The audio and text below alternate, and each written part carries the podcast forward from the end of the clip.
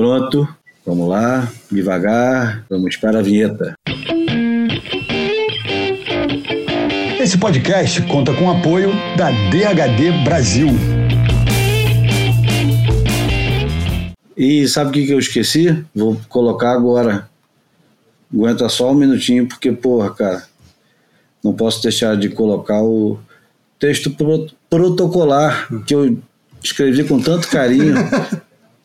né? Isso tem que estar tá no REC, cara, na edição final. Não, não pode, é não. Essa, porra. Cadê? Texto protocolar inicial. Ele está nomeado com essa, dessa maneira. Exato, aqui, ó. Texto protocolar inicial do Boia. Bem-vindos ao Boia número 156. Uma ilha de informação cercada de água salgada. Ou, vê se você sabe.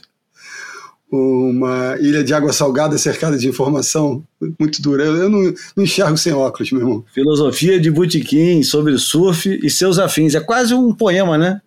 Podia ser até um poema do, do dos irmãos, aqueles os irmãos paulistas. João, você que é o mais é, erudito dos três, qual é um dos irmãos paulistas que fazem umas poesias concretas? Campos, porra, Haroldo de Campos. É? Haroldo é? de Campos. Haroldo e o boy é gratuito e sai toda terça-feira.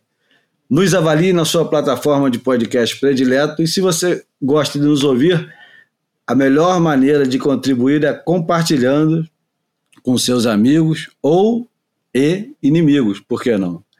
Siga-nos no Instagram, o Boia Podcast, para ver a imagem falada. E não deixe de visitar o boiapodcast.com para conferir tudo que ficou de fora de cada episódio. Eu tô lendo isso aí, né? Você acha que eu não tô lendo? Eu tô lendo isso aí. Você vê um texto tão infantil e eu preciso ler o texto. No Boia Podcast você pode ver e ouvir. Não, você já ouviu. Pode ver o que ouviu aqui no podcast pode comentar, sugerir, reclamar e inflamar. Se quiser nos ajudar financeiramente, temos a campanha no catarse.me barra apoia boia. Qualquer valor é bem aceito e paga um café, uma cerveja, um amendoim e, quem sabe, até é, um restaurante japonês para o Bruno Bocaiúva.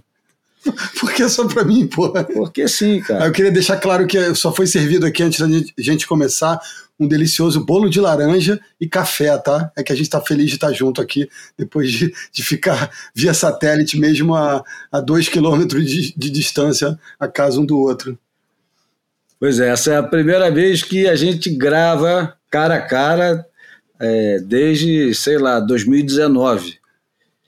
Enfim, bem-vindo, Bruno. Ah, agora bem-vindo literalmente à, à mesa do Boia. A mesa da residência dos, dos Pinto Adler, muito bem recebido. Eu tenho que fazer aquela descrição de áudio, sabe, que hoje em dia fazem para as pessoas que não enxergam. Vai. Pô, então, uma, uma, uma, uma bela sala, é, com, com a prancha do Júlio dominando o sofá, a 5 e 5 nova do Ricardo Martins, alucinante de epóxi que ele recebeu para uma, uma, viagem futura, que falaremos em breve.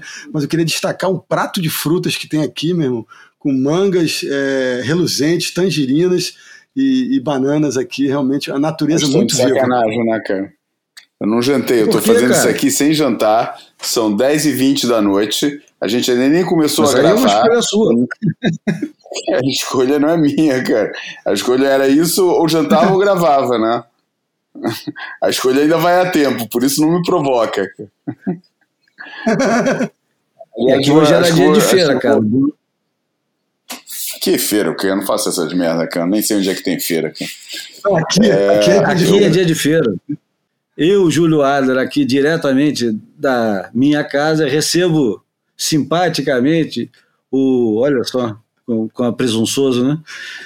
Bruno Bocaiúva, que está logo aqui à minha frente, e o João Valente, do outro lado do Atlântico, reclamando da vida, mas o negócio vai melhorar. Porque o negócio é o seguinte, né, cara? Porra, perto, perto do Boia, chamar Lost Tapes de reality show é brincadeira, né, cara?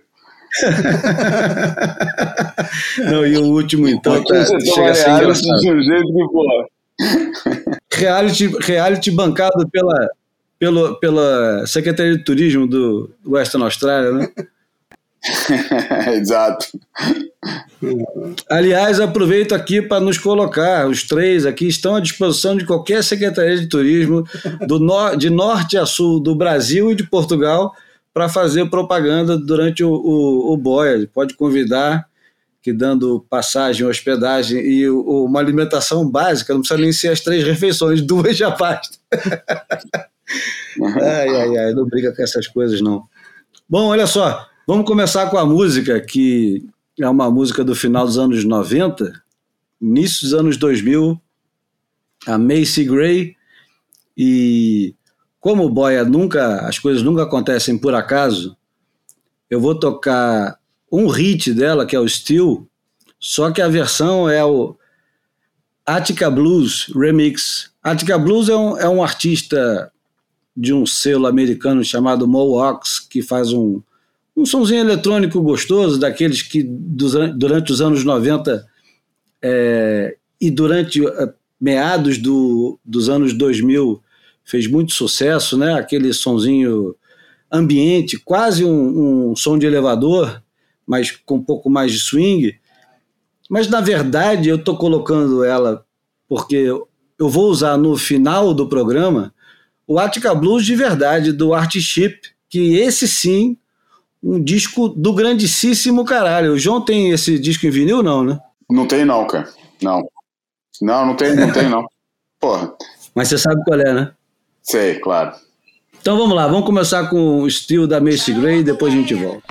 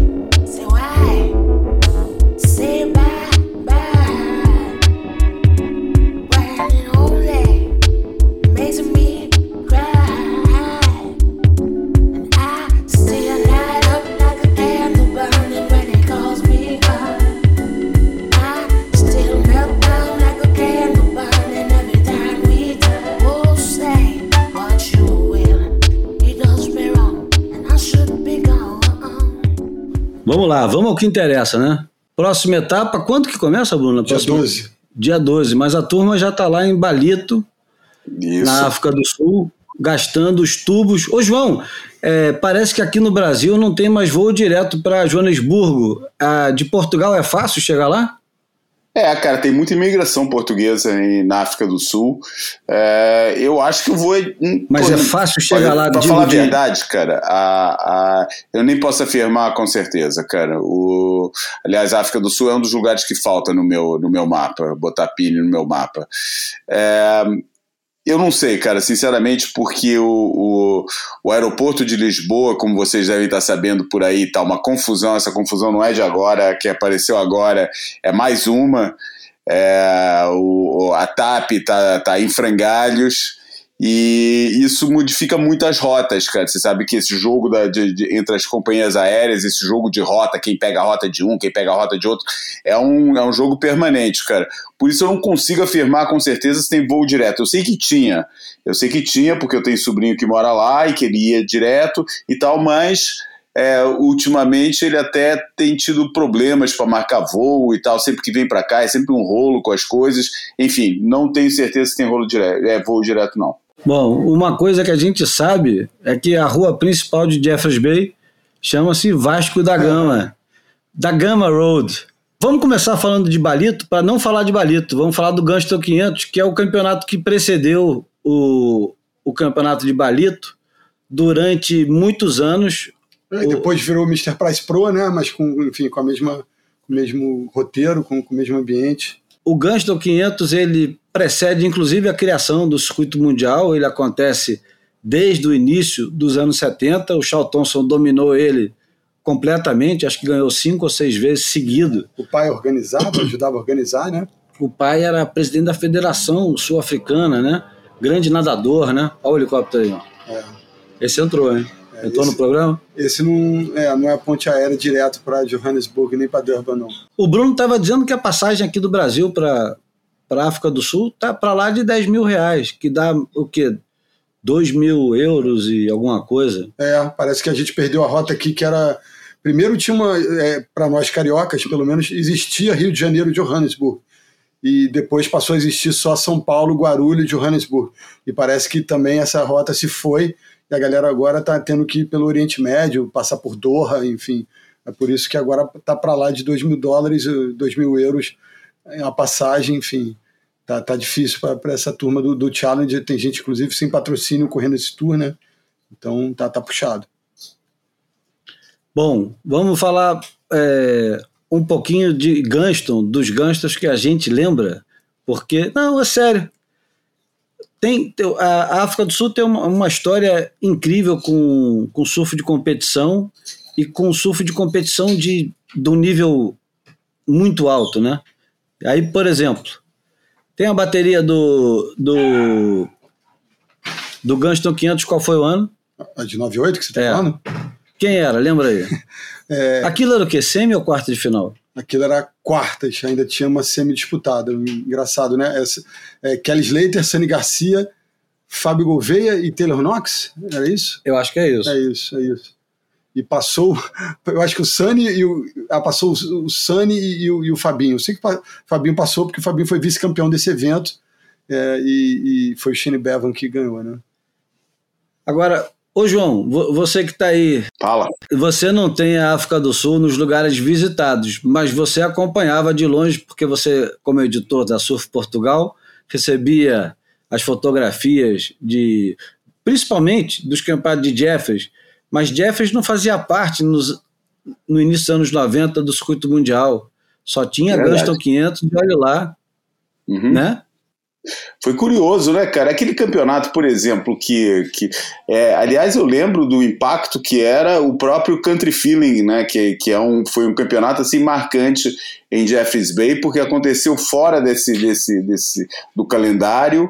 É, a onda todo mundo sabia, né? Ficou marcada não só pela, pela, pela performance demolidora do, de um, de um Goofy.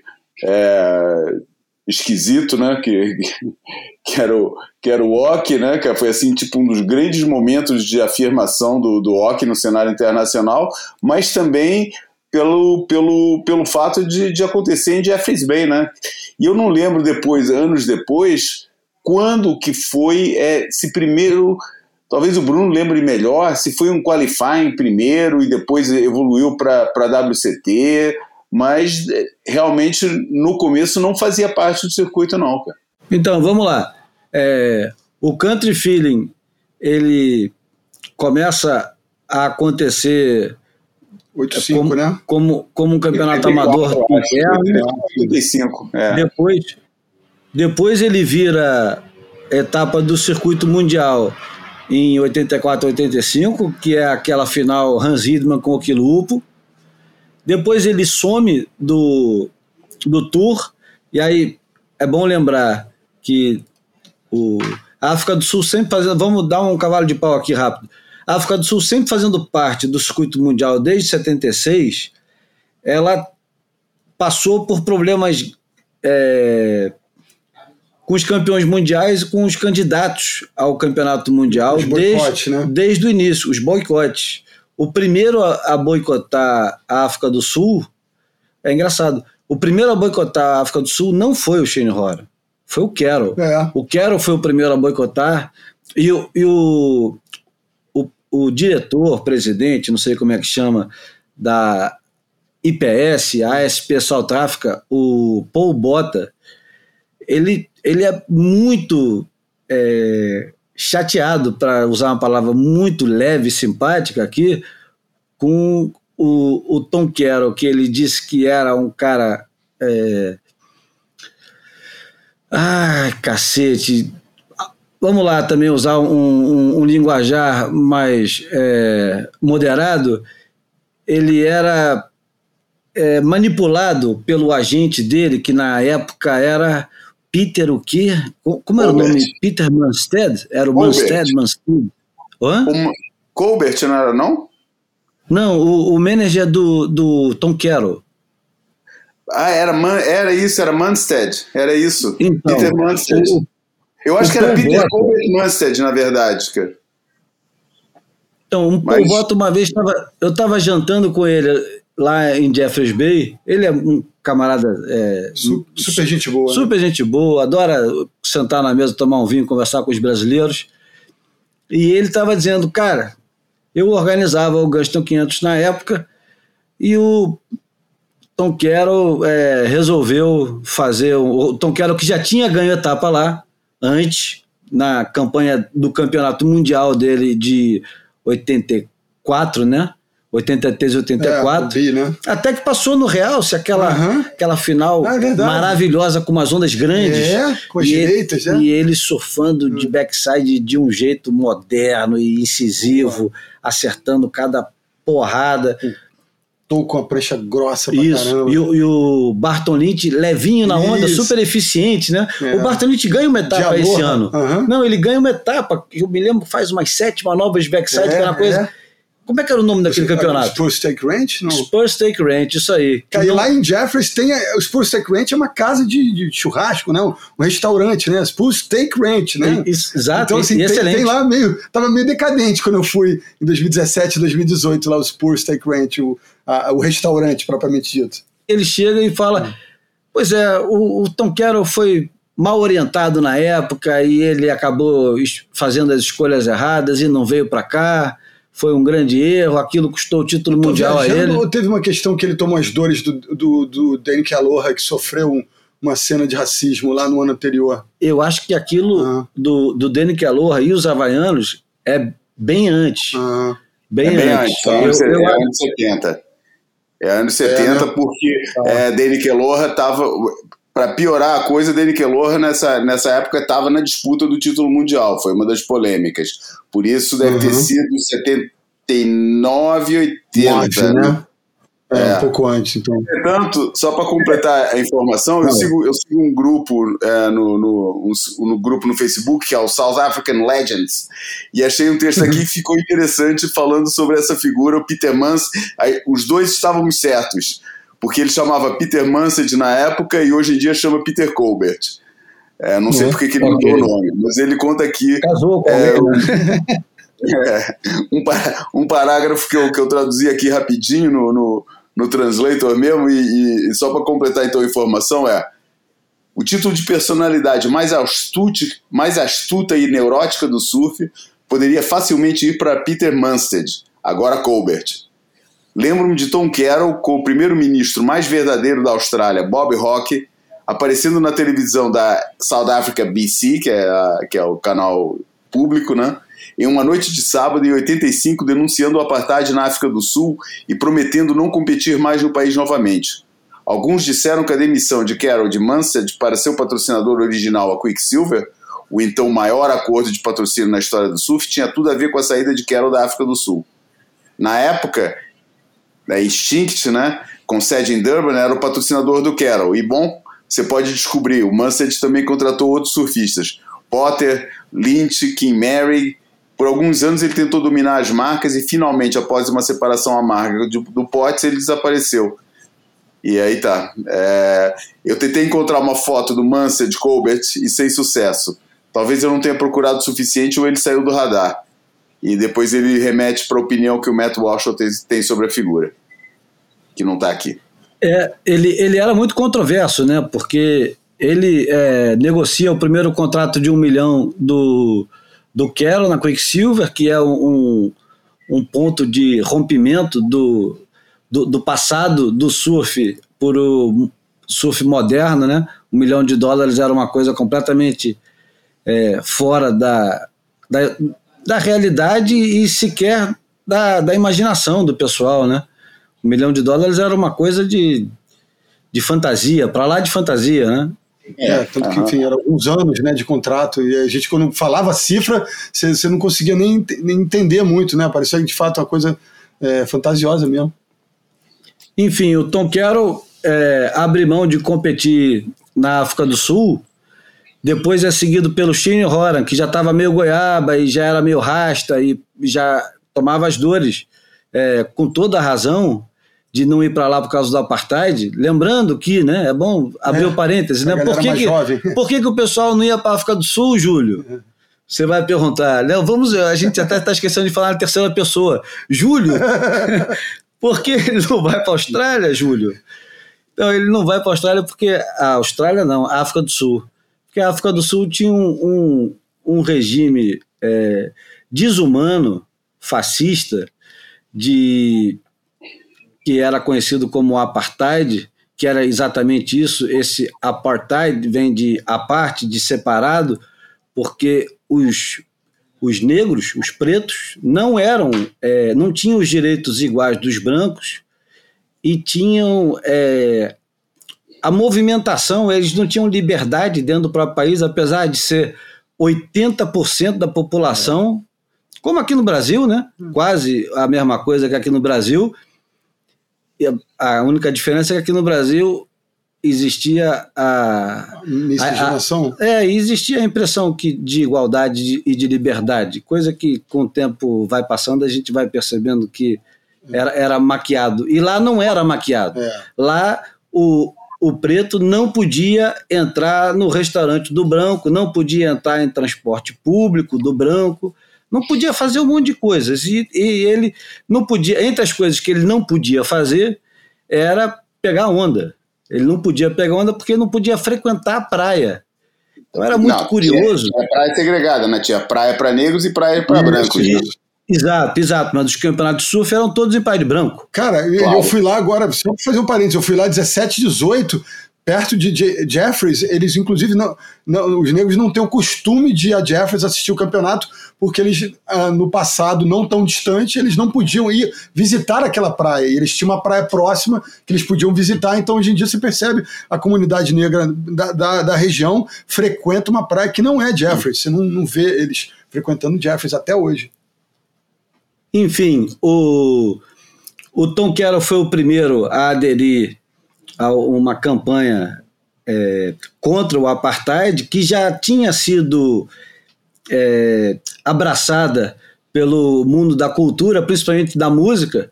O Bob Geldof é, era o Bob Geldof, vocalista do Boomtown Rats. Já tinha começado uma campanha no, na Inglaterra para colocar todos os músicos num grande festival e fazer uma, um, uma bastante barulho para chamar a atenção do resto do planeta de embargos contra a África do Sul e, afinal de contas, acabar com aquela palhaçada. Nelson Mandela estava na cadeia nessa época. Nelson Mandela era um grande ativista sul-africano que foi preso e jamais, sete anos preso. Jamais apelou para violência. É isso, mas enfim. É... Enfim, o surf chegou tarde, mas chegou. Num determinado momento chegou. Chegou primeiro com o Tom Carroll, o Shane Horan seguiu. O Tom Curren também não escolheu não ir para a África do Sul durante muito tempo, só foi para a África do Sul no meio dos anos 90. E, e enfim. É... Mas é engraçado né, que, as idas, as idas para a África do Sul, para Jeffreys Bay, na verdade, né, que a gente a gente está falando, está falando em, em, termos gerais com a África do Sul, mas é, Jeffreys Bay, é, que é o motivo da gente estar tá falando da África do Sul, por causa do campeonato que está se aproximando, é engraçado como é, aquela onda e aquelas ondas, porque, pô, eu boto, eu boto é, Cape St. Francis, é, na, na, na, mesma mala de Jeffreys Bay. Não é a mesma onda, é do lado e acabou sendo obscurecida porque Jeffreys Bay é muito melhor do que Cape St. Francis, mas Cape St. Francis foi aqui, tipo, é, é, foi, o, foi o levantado o véu sobre o que estava ali naquele, na, na, ponta do continente africano, né? E, e como esse, como aquelas ondas, cara, é, representaram um momento chave do surf, né, cara? A gente estava falando agora há pouco do, do da performance do Okilupo no, no Country Feeling de 85. Falou agora do, do Curren, foi um momento definidor a primeira a, o, o, primeiro surf que o, que o, que o Curren deu em, em Jeffreys Bay é o vai que, que, que, era Cape St. Francis, não era Jeffreys Bay, mas se fosse Jeffreys Bay ia ficar ah, ainda espetacular no, no Endless Summer, né, cara? É, não era, mas podia ter sido e, e, e, e também acaba sendo um momento é, definidor importante, né, cara? E tem ah, é, vários do, do Tom Curry, né? É. Exatamente, também, né? É. Enfim, é, é, um, é um negócio, eu acho que a, que a, a perfeição simétrica e milimétrica daquelas ondas é, acabaram se tornando assim, tipo um, um, um momento de, de, de prova de evolução do surf. É quase como que as coisas aconteciam fora dali, no Havaí, na Austrália, nos mas ali era quase como tipo a uma prova. Ah, vamos ver se isso funciona mesmo, entendeu? E vamos ver como funciona. É, shapes, é, jeito de surfar, cara.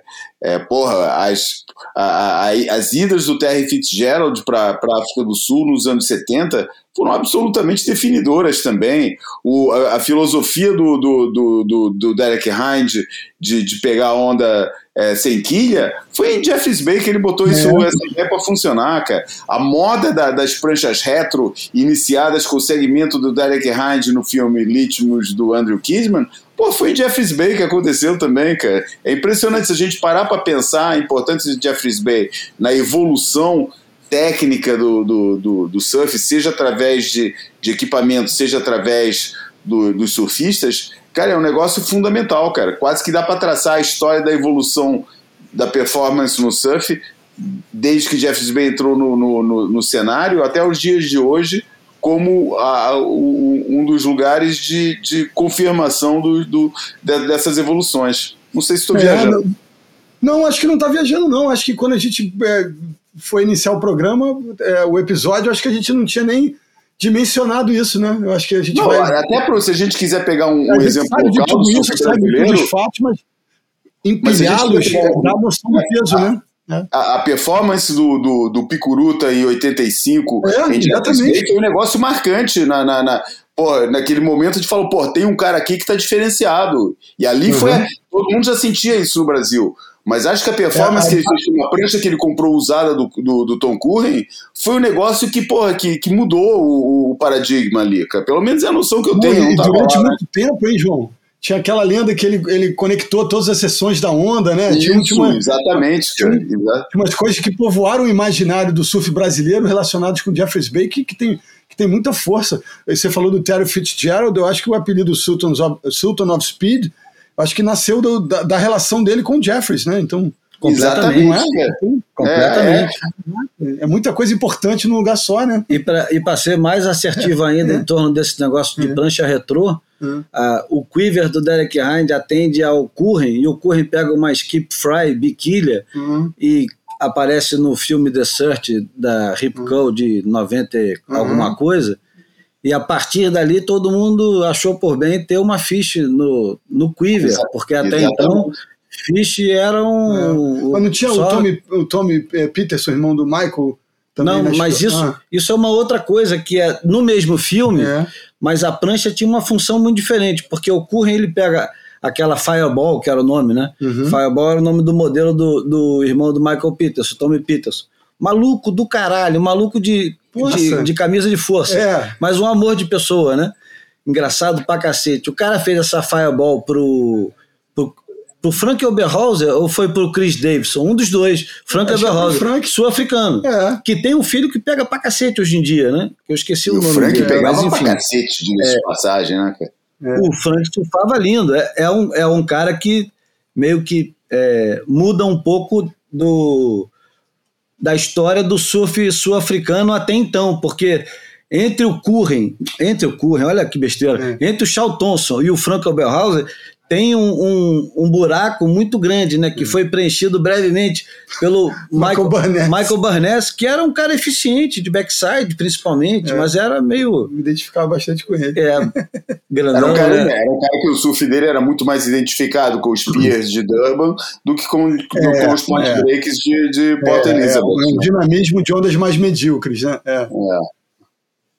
é. Mas a, a, essa fireballzinha, que era uma prancha, sei lá, 5,7, né? Uhum. 5,7, 5,6, uma, uma, uma prancha pequena com bastante volume na frente, né? Ela, ela era larguinha, uma rabeta suola, mas era uma 3 quilos.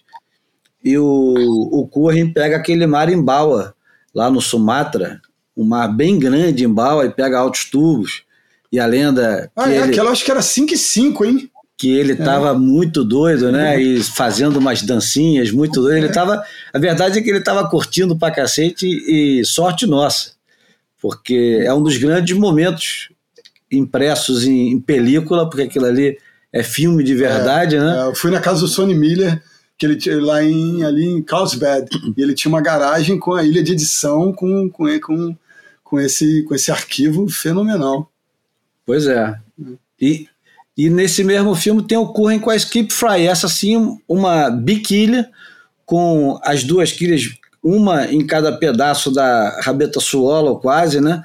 Um, uma quilha também sem formato de quilha como a gente conhece, uma quilha com formato mais de.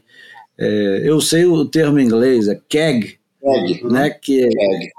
que, é, que é uma mais arredondada, ela não tem muita ponta, né? Ela é mais arredondada. E o Curry surfando pra caramba com a é, Até hoje essas pranchas influenciaram essas coisas que ele usa hoje em dia, que parecem mais um skimboard, né? É, acho que tem, tem muito disso, os estudos que ele faz, né? De transformar, criar esses protótipos, enfim. É, mas o que eu acho legal, por exemplo, impressionante.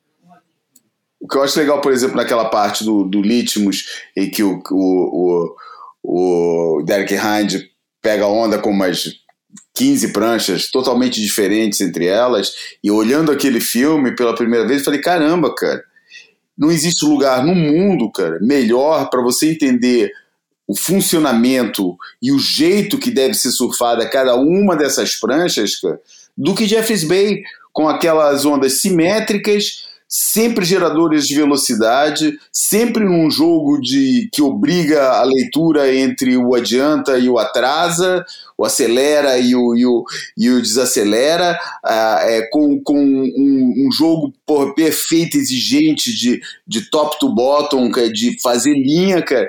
Pô, cê, cê, é uma aula de como é que aquelas pranchas funcionam, cada uma delas. E é incrível como o Derek Hind é, surfa cada uma delas do jeito que a prancha está pedindo e, é, e, porra, e tem o, o, o, a plataforma perfeita para fazer aquilo que são aquelas ondas, cara. É, é impressionante. É, é um lugar para testar essas pranchas assimétricas é, como nenhum outro, né? Fiquei pensando num contraponto para a esquerda, talvez, sei lá, Hagland na, na Nova Zelândia, mas é, é, é, um campo de teste muito rico, né, cara? Não é à toa que, que tem esse lugar na história muito especial, né? Definidor, né? É, as coisas acabam to tomando um outro caminho quando, quando né, é, realizadas por lá, né? É muito louco isso. Enfim, a gente e nem chegou ainda nos campeonatos, né? Porque começamos a falar do Gunston, foi lembrado da história, falar do Apartheid. Apartheid, aliás, que só para complementar a informação, começa em 48 e termina em 94. Quer dizer, durou, durou muito mais do que é, deveria durar, né? E um dos regimes mais cruéis da história, né? Exatamente. É, vários campeonatos aconteceram durante. Inclusive, essa passagem foi, foi um ex-condenado que unificou a nação. Exatamente. Não consegui resistir, desculpem. É, é uma boa, é uma boa, excelente referência.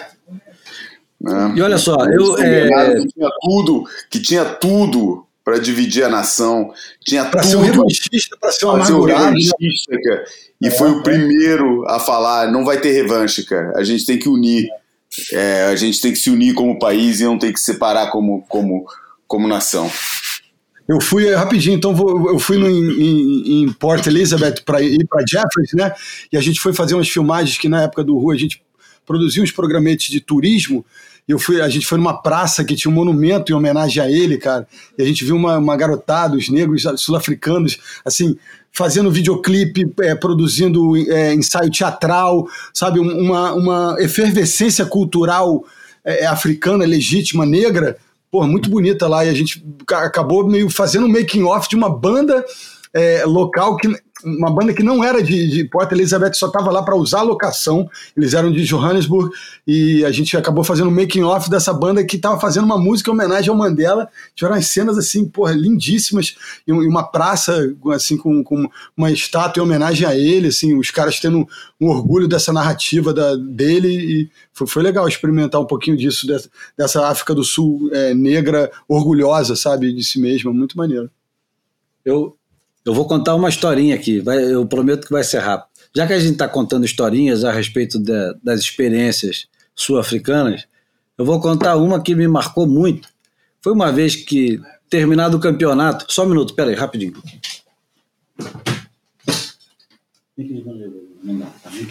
Agora ele foi, foi dar uma de diretor aqui, pedir silêncio no estúdio. Antes dele falar, eu queria me lembrar. Eu, quando eu penso no Gasto 500, me vem à cabeça umas ondas do Julinho lá em 96. Não sei se foi a última edição que ele correu lá, que eu tive que editar um monte de matéria lá pro, pro na época pré-Uhu.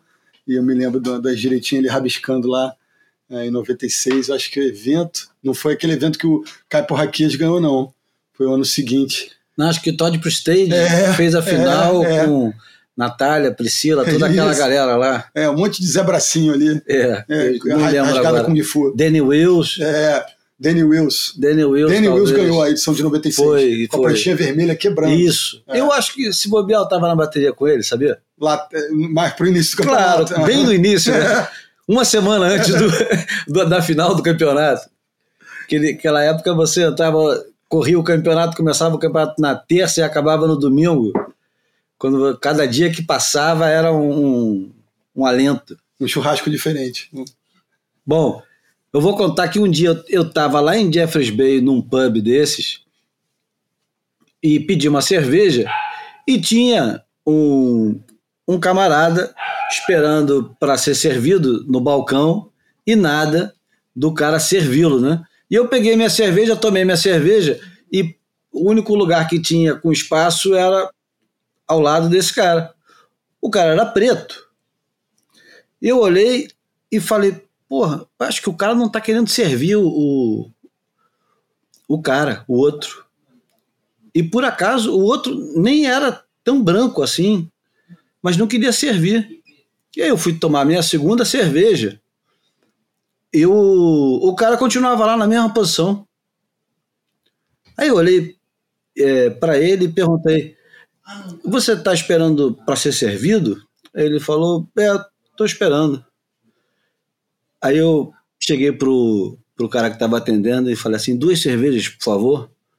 O cara me deu duas cervejas e eu, olhando dentro do olho do cara que tinha me servido, eu coloquei a cerveja pro camarada do meu lado, que aceitou a cerveja, mas eu, eu acho que ele estava ali num ato de, de resistência, entendeu? Ele não estava nem aí se eu ia comprar cerveja para ele. Ele queria era ficar ali para marcar o lugar dele e mostrar, olha, cara, independente de você me servir ou não, eu vou ficar aqui a noite inteira e você não vai fazer nada. Você pode ficar morando de cara feia, pode fazer o que você quiser. Eu achei que eu estava fazendo um gesto de generosidade, mas quase estava atrapalhando o negócio.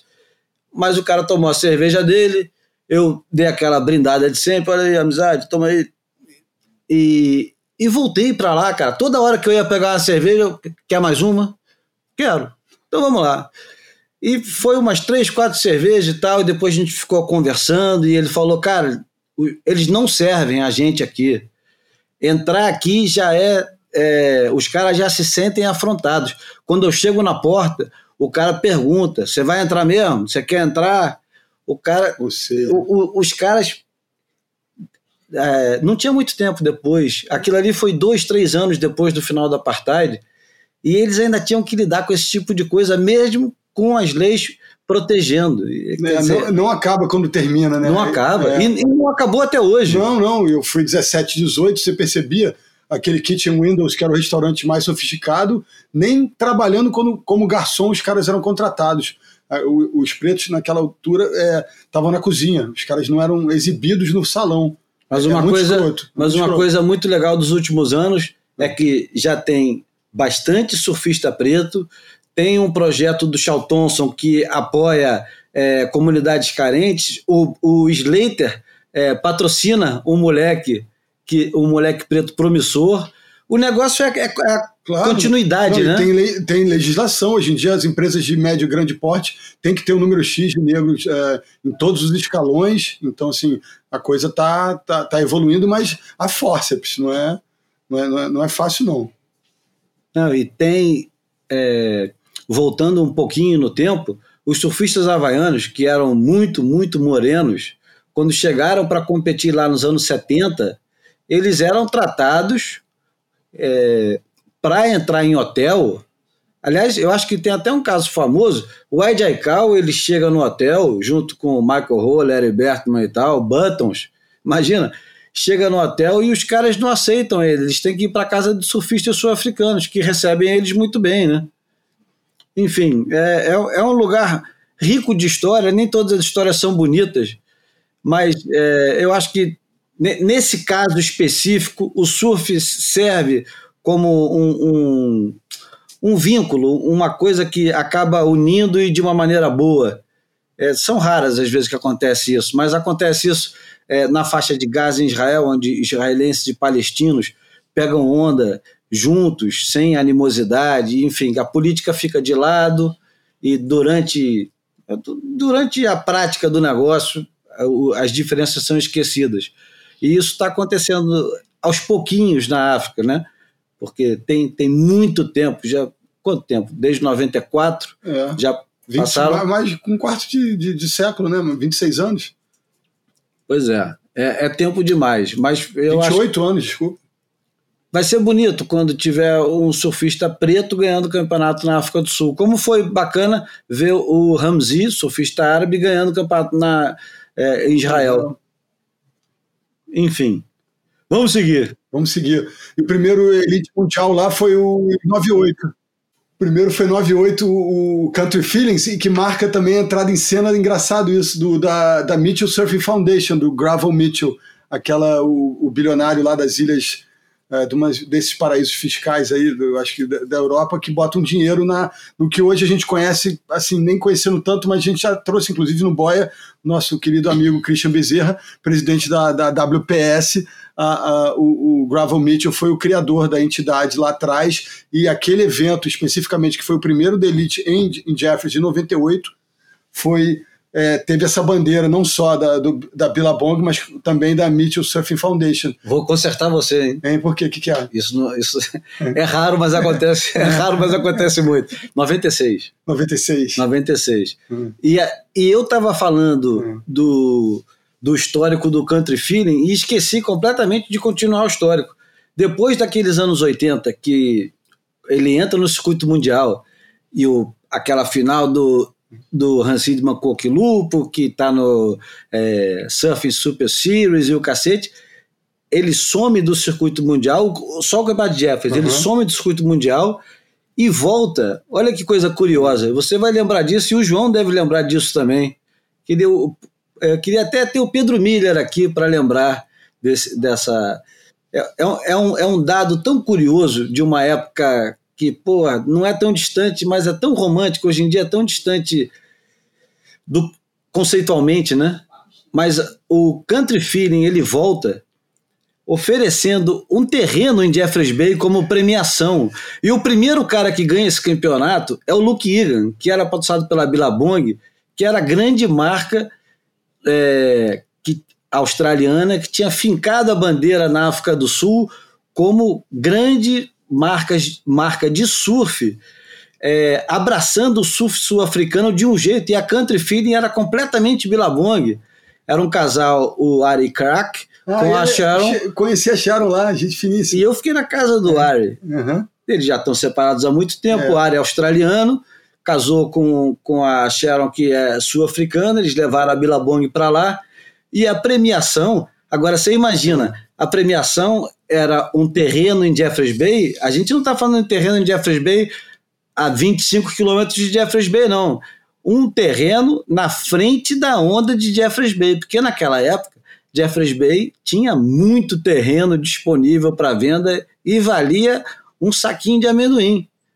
Brasileiros compraram terrenos lá e enfim. Americanos, aquele fotógrafo é, que, que, usava vídeo e foto no, no mesmo tripé, cara. Pete Frieden. Pete Frieden, tem um monte de terreno lá e aluga casa, tem Airbnb hoje em dia, se deu é, bem nessa. Era muito barato comprar é. terreno lá e era genial esse negócio de você, ao invés de oferecer uma premiação, oferecer um terreno. Todo mundo ia. O Marcos Brabante acho que ganha dois campeonatos seguidos lá, lembra disso? Lembro. Aí tem, tem essa sequência de campeonatos que quase ninguém corria, e aí eu me lembro que finalmente um ano, e é por isso que eu me referi ao Pedro Miller, uhum. finalmente lá pelos 90 e alguma coisinha, finalzinho do Apartheid, vai o Guilherme Gross com o Pedro Miller, com o Heraldo, não sei se o Burli foi também, e eles correm esse campeonato. O Pedro acho que faz a melhor campanha, vai até quase a semifinal. Em 95 eu me lembro que o Burley estava. Não, não mas em 95 se... ah. eu fui. Ah. É antes disso, porque em 95 já tem o Country Fine valendo ponto pro WQS. É, e sabe por que, que eu falei o primeiro CT 98? Porque 97 não rolou. É isso. Foi 96 e depois 98. 96 tem os dois campeonatos. Slater com Taylor Knox na final. Incrível. E, na, e em 98 é Munga Berry, Michael Berry ganha do Sunny Garcia e o Neco faz um quinto lugar assim, surfando muito. Não é terceiro? Não, é quinto. quinto. Tá bom. É. Não, 96. O terceiro é o Peterson uns anos depois, né? Ah, o Peterson é, faz duas finais. 2000, 2001, ele, ele inclusive ganha um, né? Ele ganha é, um? Ganha um. Não, desculpa, eu tô confundindo Ele perde, ele perde na final, ele é vice. Ele é vice do Jake ah. Patterson num desses dois anos, 2000 ou 2001. Não, mas ele ganha o Gunston 500. Isso. Isso, beleza. Que é aquele que você sempre fala do Simon Law. É, não, ele perde pro Simon Law roubado em 97 e ganha em 2001, final com o Steve Lopes, com o Corey ah. Lopes, é, se redimindo daquela, daquela batida de carteira. Okay. Que tem aquela cena que o, o Simon bate com, a, com, a, com as mãos assim, um, um punho fechado e, e a outra o punho aberto e aí, tipo, se ferrou, se ferrou. No pódio, ele, ele, ele sacaneia o Peterson, mas quando ele olha o Bronco olhando para ele, ele amarela e transforma o se ferrou em umas palminhas, assim, protocolares. Tem isso gravado. Bom, lá... ficou com medo do Bronco, óbvio, né? Tô imaginando, é... tô imaginando, tô imaginando o olhar do Bronco mesmo. Sei exatamente que olhar é esse.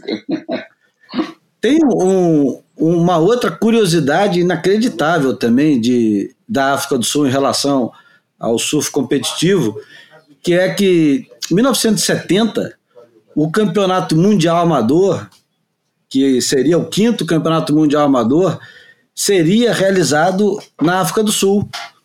Mas o que acontece é que a situação da África do Sul estava tão delicada em 70, a, o, a, a panela estava fervendo, né? Inclusive com.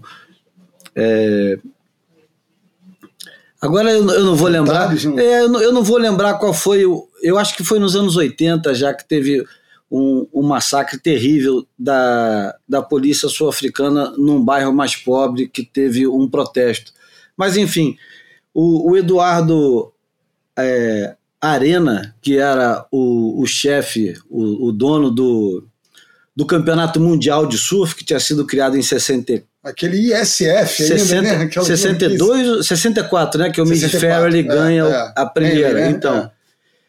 E aí o que acontece? Eles é, pulam fora da, da África do Sul e a Austrália volta para o negócio mais uma vez, né? Porque é, vamos, vamos, vamos recordar: 64 é na Austrália, e aí 66 é San Diego, Isso. 68 é Porto Rico, e era para ser África 70. do Sul, e aí volta para a Austrália e tem uma grande guerra entre New South Wales, é, New South Wales Gold Coast e Vitória. Uhum. E acaba indo para Vitória e é o, o, campeonato que muda completamente a história do surf mundial, porque é aquela famosa reportagem que é, tem na internet, para quem tiver interesse, a gente vai colocar no boiapodcast.com, when, the, é, when the Worlds Collided, collided que é quando, quando os mundos se colidem, se chocam, que é o, o famoso campeonato de 70, que é, se colidem por quê? Porque você tem todo tipo de prancha, é, todo tipo. A Revolution já estava acelerada, mas tinha uns saudosistas que ainda usavam equipamento antigo. Né? E também já tem a, a porra louquice dos caras que já estão em, em, outro planeta no psicodelismo fudido. E, enfim, é um campeonato para a história. Quem ganha esse campeonato de vitória? Paul Farnes. É. Paul Farnes. É. E aí 7-2 volta para San Diego. Desapareceu, né? Ganhou esse campeonato e sumiu. É. Que era considerado o maior golf footer do mundo, né? E, e, ganha. Todo mundo esperava que o Wayne Lynch fosse ganhar em casa, né? Mas acho que o Wayne Lynch nem participa desse campeonato. É, a gente vai botar no Boy Podcast que a gente já fez um episódio bem grande sobre o Burrow Fauners. Vamos, vamos seguir, né? Vamos embora. Vamos, vamos falar. A gente acabou não falando nem do campeonato de Balito. Era só para dizer que esse campeonato de Balito ele não nasceu ontem. Ele nasceu já. Com essa herança toda, né? Com essa herança toda de Gunston 500 e de Mr. Price e, e desse negócio todo. Tem resultados, né? Pig se deu bem lá, Mandinho foi vice-campeão para o Taylor Knox lá no ano 2000, Fabinho foi vice-campeão. Eles sempre bem lá, né, cara? É um campeonato é. histórico, assim. É um campeonato que tem um historial bom do, do surf brasileiro, né? Tem mesmo. Inclusive teve um Mundial da ISA em 2003 que o, que o Adriano também faz uma, uma boa figura e que foi aquele garotão é, que ganhou o evento de, do, do, do Alfio, do, da Hang Loose em, 2004 em Noronha, que se deu bem. É, quem é? Aquele, aquele sul-africano. É, Greg Emsley? Não, não. O Greg Emsley foi vice pro Neco em, em 2003. Em 2004 foi aquele, aquele Goofy que fumava um cigarrete, que não é o, o Hayden Bryson um mais altinho. Caramba, oh, cara. Rick Basler não, não, é porque o Rick Basler. O Kenning, cara. Hã? O Kenning? Não, não, não. Mais obscuro que o Paul Kenning, cara. Já, já trago para vocês o nome. Não é o Boris Letexia, que não, era da Ilha não, Reunião. Não, não. Agora é a batalha da, da, das memórias vamos perdidas. Pro Cabal, vamos pro Datasurf rapidinho que eu resolvi isso. Warwick Wright. Caramba! É, Caramba, não, fui não, não, cara, não lembrava dele, cara. É, isso aí foi, foi, foi, teve duas temporadas de brilho e depois sumiu. Era meio Agora uma pergunta, cara. Desde o começo do, w, do WCT, ou seja, desde o de começo do tempo em que precisou começar a classificar para fazer parte do circuito mundial, é, teve algum ano onde não teve sul-africano no Tour? Ah, eu acho que teve alguns anos. Alguns anos, porque 92 na Elite, uh, enfim, Sean já tinha se aposentado lá no meados do, dos anos 80 ainda, 86, se não me engano. Eu acho que ele veio para o Ring Luz, eu acho que no 87 ele já não está mais a, a, a, o início da Elite 92 é, é, é, é o Potts, mas que estava com um passaporte britânico justamente por conta desse, desses embrólios todos, não foi? Né? Exato, ele, ele, dele, né? ele não poderia correr gente, o circuito. Ele não podia fazer esse episódio sem falar isso, né? Verdade, a gente é. ia esquecer do é. Martin Potter. Muito boa essa, essa indagação do João que nos trouxe a isso. É verdade. É. Ele estava proibido de, é. de competir a gente falava essa coisa meio. Até hoje eu falo, o, o, o sul-africano de passaporte inglês. Era, a gente convencionou falar dele aqui, assim no Brasil. Não sei se foi o Bocão o primeiro a dizer isso. Mas... mas... isso, mas isso é só a partir da SP, porque até a IPS não tinha problema. Eu acho que a SP é que abraça esse é, negócio. É, 8-4 para frente. Com os né? boicotes né? e tal. Eu acho que é, antes disso a IPS, a IPS passava pano. De passava pano. É. Mas não, a, a, a, cena dessa do Potter pequeno, né? originou né? para mim uma das histórias mais deliciosas de esquema de um livro que o Júlio e eu adoramos, né? aliás, de um escritor inglês incrível que é o Andy Martin, que o cara era surfista, né, pô, surfista. Pô, gostava de pegar onda nas férias, ia pra Newquay, mas gostava mesmo, gostava, não era Pô, a vida dele era em Londres, né? Escrevia pro, pro, pro London Times e tal. A gente já contou essa história aqui, mas vale a pena repetir nesse contexto ainda por cima, né? É, e o cara era jornalista do London Times, adorava surf, pegava onda e tal. E daí em 89 o cara olha o ranking e, pô, e vai, e, e vai vender o caô para pro, pro, pro London Times falando que vai ter um inglês que vai ser campeão mundial profissional é, de surf e que eles tinham que mandar ele para cobrir a temporada do North Shore pra... e desse e desse e desse não, porque apesar de ser caô, o cara é inglês, né, cara? E jornalista inglês. Pô, então o cara vai para lá, provavelmente cheio de hipoglosse na canela, cara, bem inglesinho lá, só que com aquela história, escola de jornalismo inglesa e o, e o cara conhece, né, cara? Pô, conhece, sabe a história, conhece tudo. Porra, e não se acanha de nada, vai entrevistar todo mundo. Ah, esse é, esse é o casca grossa, esse é o cara da, da máfia. Vou entrevistar o cara e vou perguntar para ele que negócio é esse de máfia, de, de, de localismo, não sei o quê. Então foi falar com o Fast Ed, foi falar com o Perry Dane, foi falar com todos os surfistas, foi falar com os organizadores da, da, da SP e com aquela escola inglesa de fazer as perguntas certas, fazer as perguntas na lata. E disso aí, além da matéria que ele escreveu sobre o título do Martin Potter, o tal inglês que ia ser campeão mundial. É, resultou um livro delicioso chamado Walking on Water, que, enfim, é, como eu falei. É o melhor livro jamais escrito sobre surf de competição. Longe, longe, longe de qualquer outra coisa que alguém tenha escrito. Bem provável mesmo. É bem provável. Ele, ele, ele, esse cara, o Andy Martin, ele é incrível, porque ele tem o melhor livro jamais escrito sobre surf de competição, ponto. Ele tem o melhor livro escrito sobre rivalidades no surf, que é o, a rivalidade que ele escreve entre o, o Ken Bradshaw e o Mark Fu, que é o Still in the Wave. E que e acaba sendo o melhor livro sobre da grande no, da história também, né, cara? Nesse aspecto, eu acho que ele tem é, grandes competidores. É, porque verdade. tem, tem o livro do Bruce Jenkins, que é muito bom, tem o livro do Matt Walsh, Mavericks, que é muito bom eu acho que nessa seara ele já tem boa competição, né? Mas é, e ele lançou agora um livro que eu tô doido para ler sobre o Lord Ted, né? Ted, Ted. Hurst, que é, eu estou muito curioso para ler, que é um dos grandes personagens que nós não conhecemos tão bem.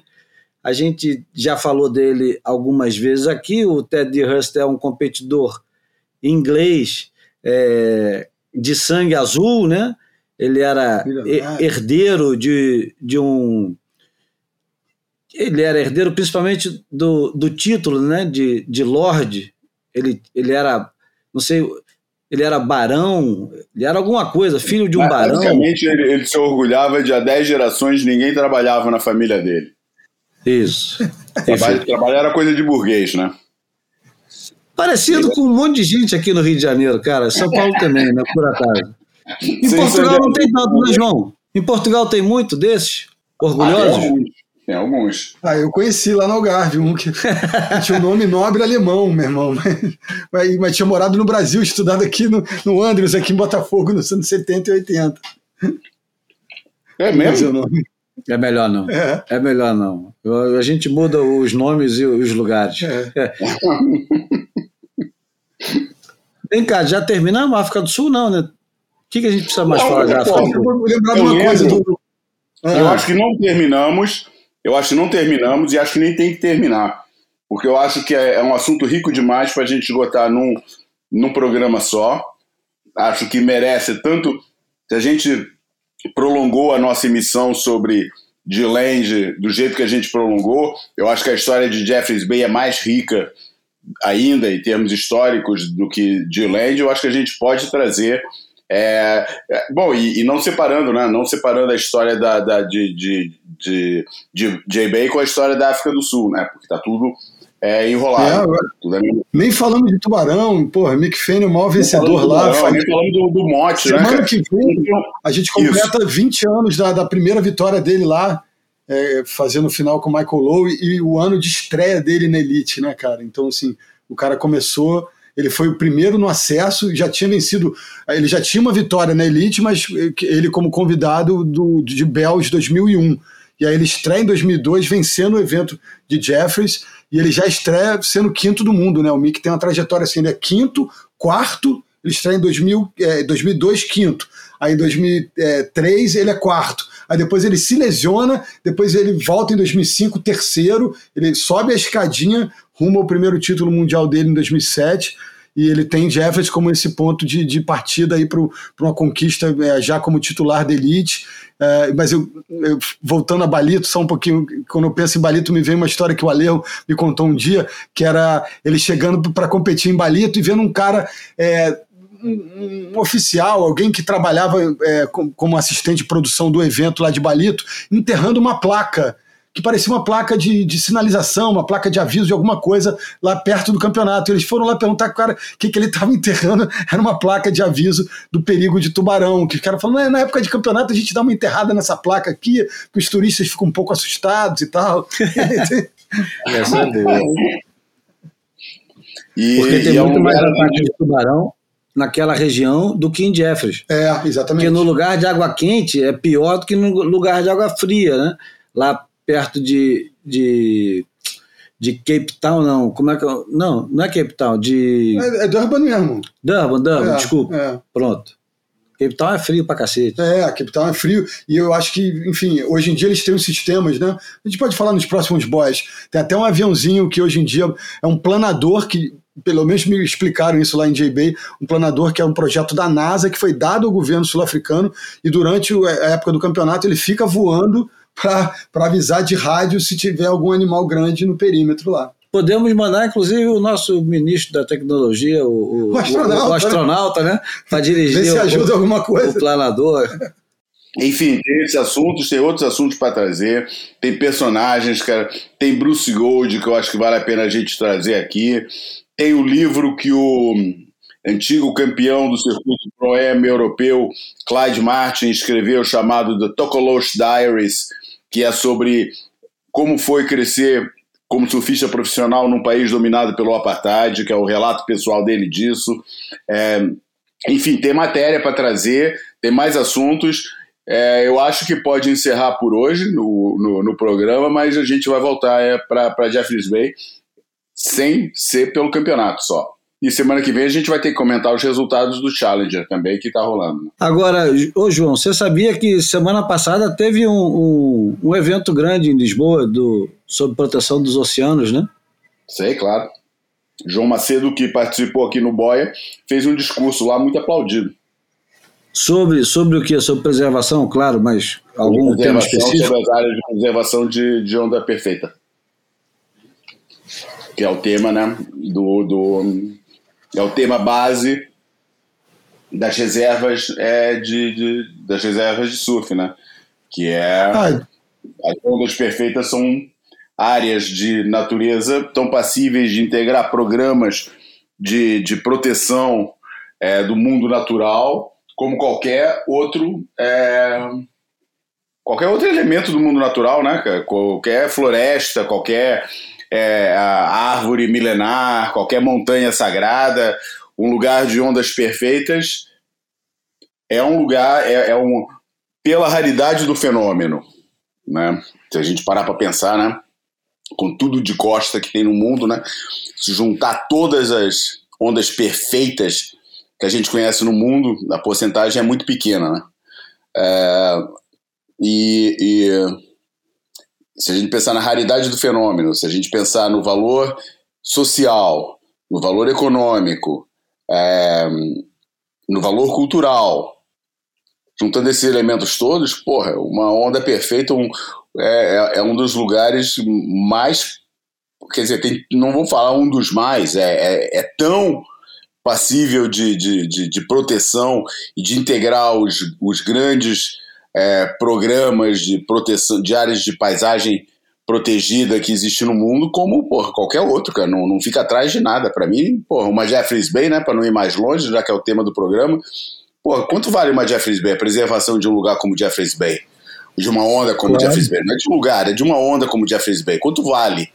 É, é. do ponto de vista social, cultural é, e econômico, cara, a preservação de um lugar desse.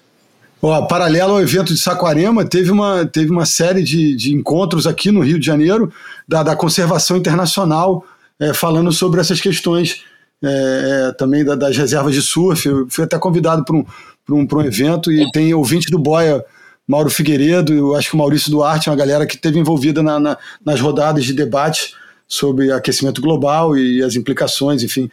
E aquela história, né? É, isso que o João falou, onde a gente tem um, lugar de natureza selvagem preservada, ali é, é, é, é onde reside um, um, núcleo assim mais poderoso de vida, né? Onde existe a natureza selvagem, onde a vida é mais é, é, mais, é mais rica, mais poderosa. Então, assim, tem esse valor muito especial da, de preservar esses ambientes, porque eles têm esse, é, essa importância de, de, de, serem núcleos da, da do, do, intocado, né, da natureza suprema.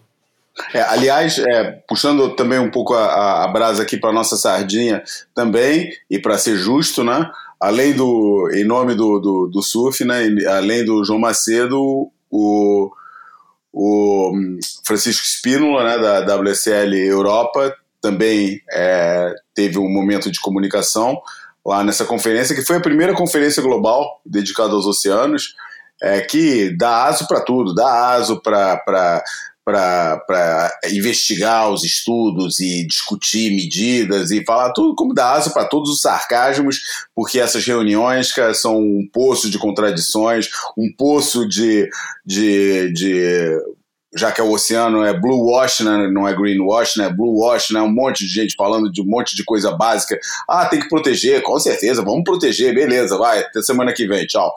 Enfim, essas coisas também são tão podem ser tão importantes quanto inócuas, né? A gente já sabe, mas é, eu acho que se acontece, eu acho que deve ser celebrado o espaço criado para o surf e para os esportes de ondas no geral, ou na verdade para as ondas como, como, como elemento do mundo natural, eu acho que deve ser celebrado por nós.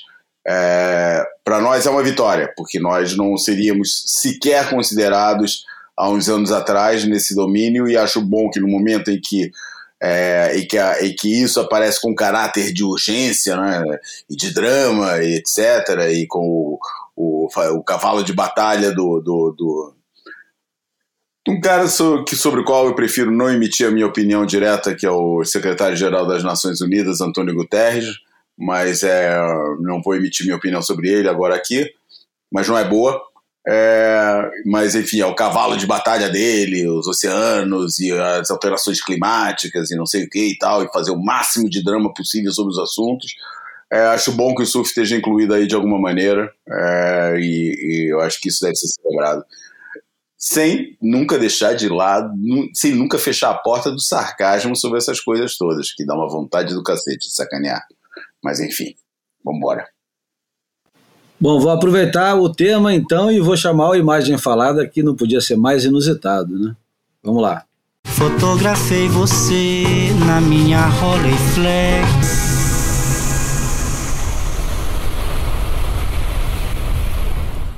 O imagem falada de hoje é a capa da revista Time, a revista americana Time, é, tanto a, a edição americana contra a edição global. É uma edição inteira dedicada ao oceano, chama, obviamente, The Oceans Issue, e tem um, uma onda espetacular na capa que ninguém é capaz de decifrar como uma onda de plástico. Mas o artista, que é o fotógrafo Hugh Kretschner, vamos lá de novo? Hugh Kretschner, é isso mesmo. Ele, é, quando encomendaram uma capa, ao invés de usar um, uma, uma onda é, como quase todo mundo provavelmente faria, o, o fotógrafo resolveu fazer uma coisa completamente conceitual de acordo com o tema da edição e ao invés de tirar foto de uma onda, ou da água, do oceano, do mar, ele pegou é, madeira, saco plástico, é, recheio de almofada, pegou um monte de, de coisa e construiu uma escultura de uma onda, esperou o momento certo do dia para ficar com uma luz espetacular e fez uma fotografia que é, É a fotografia de uma onda, a onda como a gente está acostumado a imaginar, a sonhar e a surfar, só que é uma onda de plástico. Então ela junta as duas coisas, né? Junta um pouco da, da denúncia, junta um pouco com o tema principal da revista, que é a preservação do oceano, com uma estética de um apuro incrível e, é, ele fala que o, o azul é a cor da criatividade. E é, é fantástica essa, essa, essa capa, essa foto e quero, quero ouvir o Bruno falar. Não, eu, eu fiquei impressionado porque quando o Júlio mandou o tema e eu olhei a foto, eu fiquei tentando, né? Seria um cloud break grande, fiquei tentando projetar um, um lugar, o Hawaii, um, um off the wall, você olhando para o outro lado, para pipe, enfim, tentando entender onde é que poderia ser aquela onda. E depois que eu fui ler a matéria pela foto, eu não consegui identificar que não era uma onda natural. É, e quando eu fui, fui ler a matéria que eu me dei conta do, do, do trabalho do artista, eu achei a, a montagem do, do making off é, um ângulo também para uma foto só muito bem estabelecido e aí ficou, ficou claro é, o, a, o propósito do artista e achei genial a, a, ideia de, enfim, se o tema é esse, trazer, enfim, uma escultura que, que remetesse a gente entender o, a, a importância do tema, embora seja meio maltratado e muito é, debatido na superficialidade, né? Mas enfim, eu acho que ele tem que estar presente nas pautas é, até as, as, soluções serem criadas. Ô João, você conhece essa obra que inspirou ele a fazer a, a essa, essa escultura? É uma obra que chama Epic Wave Series do Robert Longo. Conhecia isso? Não, não conheço, é, e é, é, curioso porque eu fiz uma pesquisa grande para um projeto que eu, que eu tenho, é, que eu não, não, não, vou revelar agora, apesar de você conhecer, Bruno talvez não conheça, mas é um projeto dedicado à, à história da relação do ser humano com as ondas ao longo dos tempos. É, e o, o e eu não conhecia, eu fiz uma pesquisa grande sobre, é, do ponto de vista artístico, como é que o ser humano retratou as ondas e os mares ao longo dos tempos. E o que me interessou nessa imagem é, é que aquela onda que a gente vê ali é uma onda sob o olhar é, contaminada do, pelo olhar surfista. É, e nesse momento, eu acho que a gente está num dos primeiros momentos, do ponto de vista da Ártica, a gente está num dos primeiros momentos da história em que é possível ver surgir retratações artísticas das ondas contaminadas pelo olhar surfista, mesmo que o artista em si não tenha absolutamente nada a ver com o mundo do surf. Por quê? Porque é, o, através da, da disseminação do surf pelo mundo, a contaminação do, do, do, da onda, segundo o olhar surfista, se tornou um negócio muito comum hoje em dia.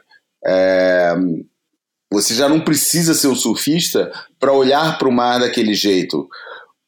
Para mim, sempre foi extremamente curioso é, por que, durante todo o romantismo, que foi o momento em que o, o momento da arte, em que, a, em que o mar assumiu é, um, um, papel mais, mais relevante, as, os, a, a, a, os retratos de mar produzidos pelos grandes artistas ou eram mares tempestuosos ou eram mares absolutamente calmos. O conceito da onda perfeita não era captado e das condições de, de mar com, com, com, de mar liso, com ondas simétricas, não era captado pelo olhar do artista. Ele só começou a ser captado pelo olhar do artista a partir do momento em que começaram a surgir artistas surfistas. Era qualquer é, representação, são raríssimas as representações das ondas é, no mundo da arte, no mar, das ondas no mundo da arte, em que você veja a forma, por exemplo, de um lip formando um tubo, cara. É um negócio totalmente é, é, incidental e sem a mínima intenção e sem a mínima leitura e normalmente retratado no meio de um conceito de tempestade. É, o, o, olhar surfista era uma coisa, o olhar que eu chamo olhar surfista, e com razão, porque só a partir do momento de alguém em que as pessoas começaram a olhar para as ondas, a gente pode ver nas próprias retratar a dificuldade que os artistas europeus tinham de retratar os havaianos pegando onda, cara. Eles botavam os, o, o faziam a, a, a, pintura e o desenho do, dos, dos, dos, dos havaianos em cima das suas pranchas, mas eles tinham uma dificuldade incrível de, de pintar uma onda, eles não conseguiam captar aquela forma. Botavam as, as surfistas, aquela famosa, que tavam, parece que estão assim, tipo, num, numas corredeiras e tal, mas a onda era muito difícil de captar para esses artistas. Só quando tiver, só quando surgiram artistas surfistas é que começou a ser, é, a gente começou a ver essa retratação da onda segundo o olhar do surfista no, no, no na arte.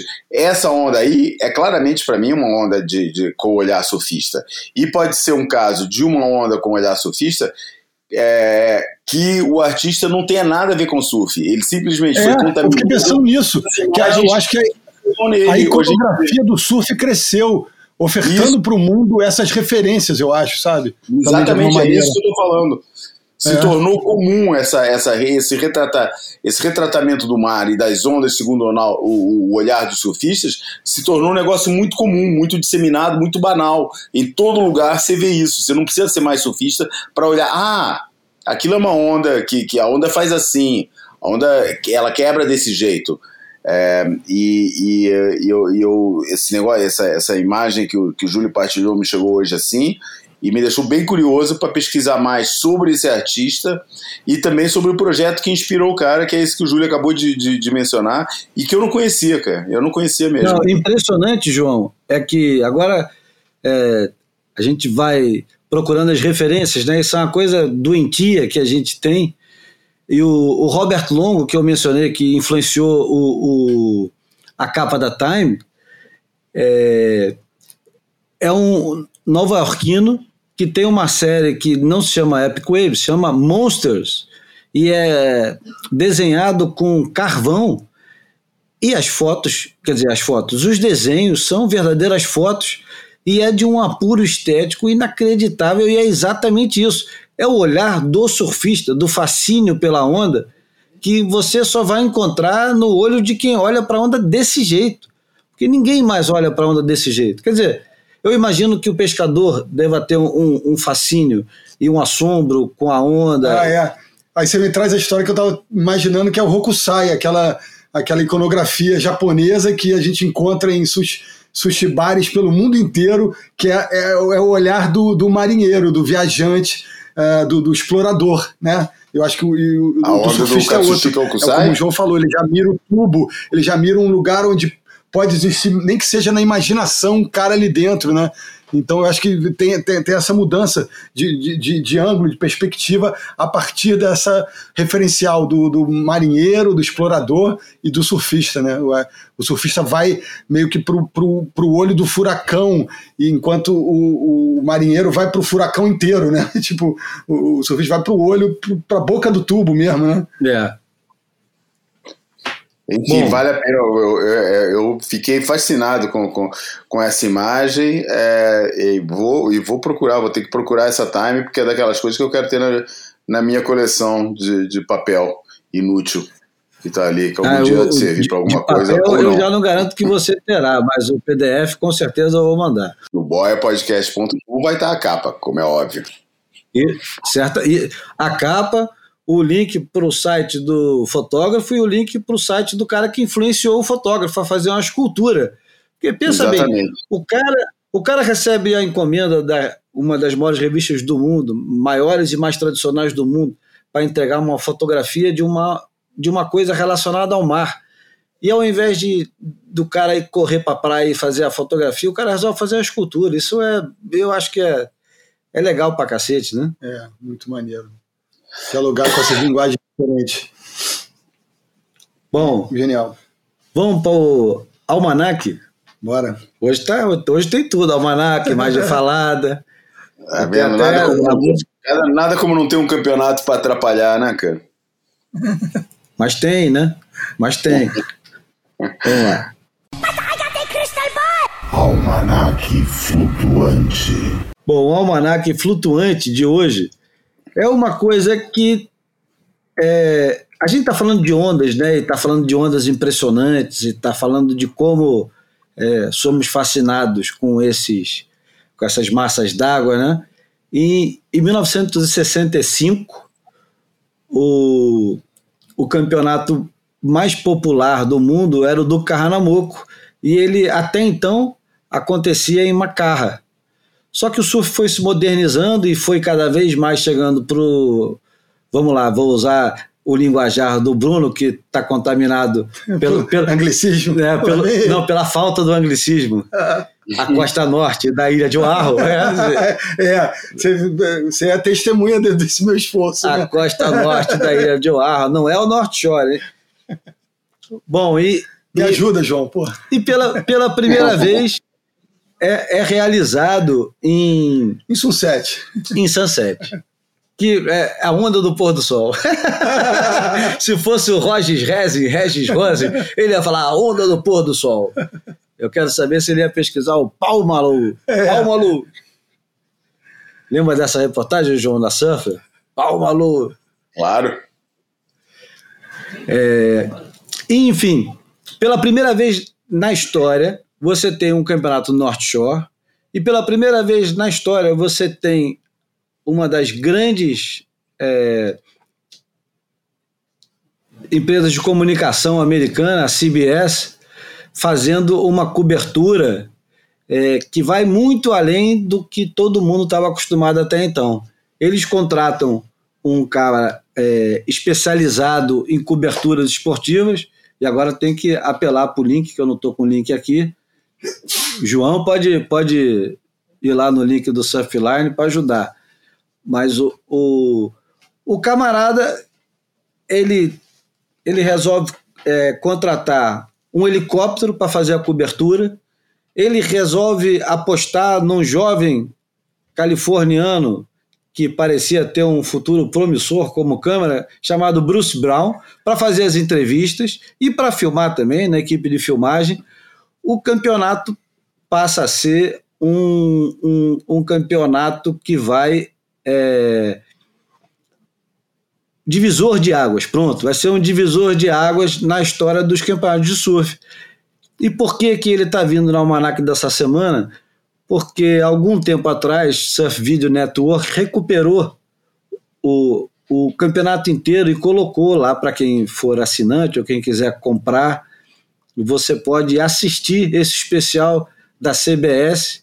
Eu acho que tem 40 minutos tem entrevista com o Mickey Dora, e o Mickey Dora, ele aparece, tem no, no YouTube, vocês vão ver, já, vai lá no boiapodcast.com depois, vai estar tá lá o, o videozinho que tem, e logo de cara aparece a entrevista do Mickey Dora, e o Bruce Brown pergunta assim, por que que você vai correr esse campeonato? Ele, correr, eu digo correr porque a gente fala competir, correr, tudo a mesma coisa. Por que, que você vai competir nesse campeonato?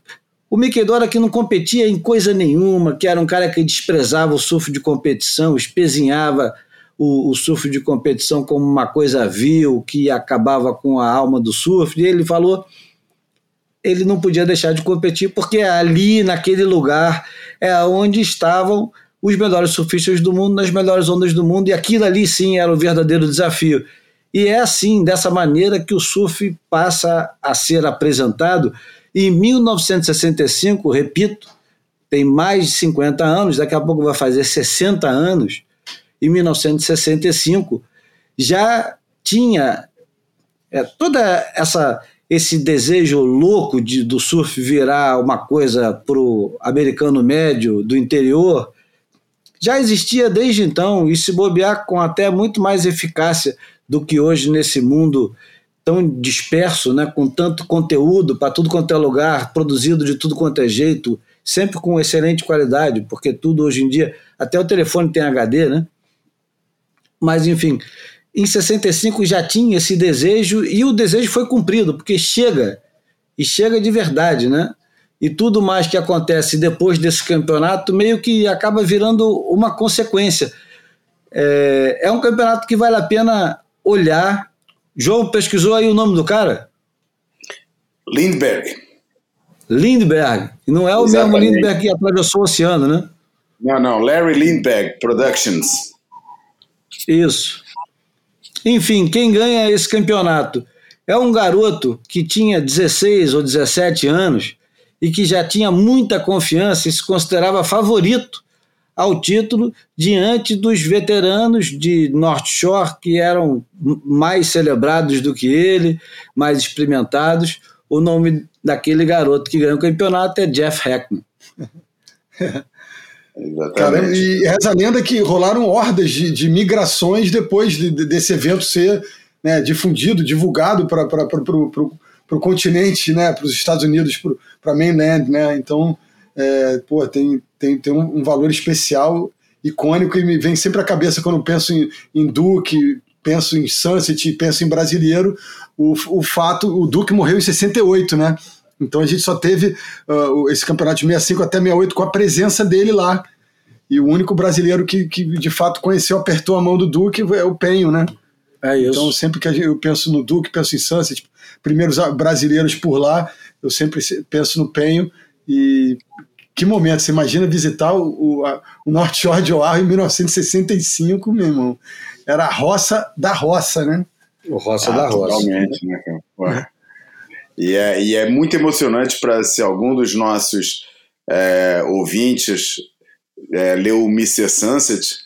Para mim foi muito emocionante assistir esse vídeo, porque esse episódio, essa vitória do, do Jeff Hackman, né, que foi, aliás, é, incentivado a, a, entrar no campeonato, incentivado entre aspas, né, quase forçado, porque, pô, não era aquele negócio que tem hoje em dia, pô, tem o campeonato, tem que entrar, pô, era outro, outro clima, né? Então não tava nem aí, o Jeff Hackman, pô, pegava onda lá, todo mundo achava o moleque bom, mas, pô, não pensava em competição e nessas coisas, né?